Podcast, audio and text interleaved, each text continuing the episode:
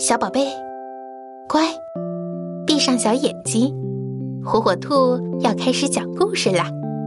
听完我们就乖乖睡觉哟。列那狐偷鱼记。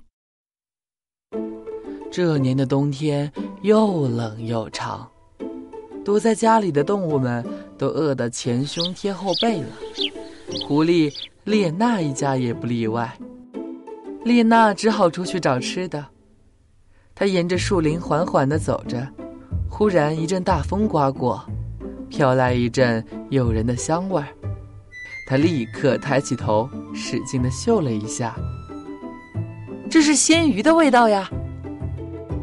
丽娜发现打老远处驶来一辆大车，这股馋人的味道就是从这车里发出来的。车子逐渐走近时，他清楚的看到车上装的都是鱼，原来这是鱼贩要去附近的市场卖鱼。列娜馋得口水直流，她的脑袋里闪出一条妙计。她绕到大路上，躺在路中央，装作刚刚饿死的样子，软绵绵的身体，闭着眼睛，伸着舌头，跟断了气儿一样。鱼贩们到他面前停下车，其中一个人说：“是只狐狸，快下车！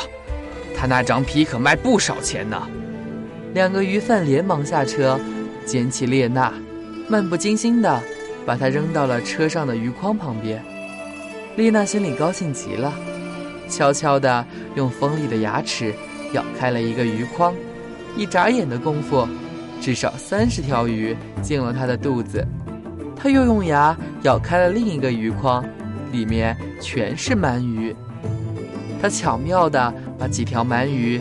穿起来做成一条项链，挂在自己的脖子上，然后轻轻地从车后跳到了地上。不过，还是发出了一点响声，惊动了鱼贩。鱼贩发现那只死狐狸已经从车上逃跑，这才明白是狐狸用计捉弄了他们。尽管他们立即下车追赶列娜。可列娜早就跑得没影儿了。